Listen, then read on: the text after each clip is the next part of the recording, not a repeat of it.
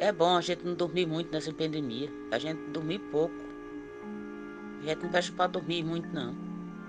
É não? A gente tem que ficar esperto.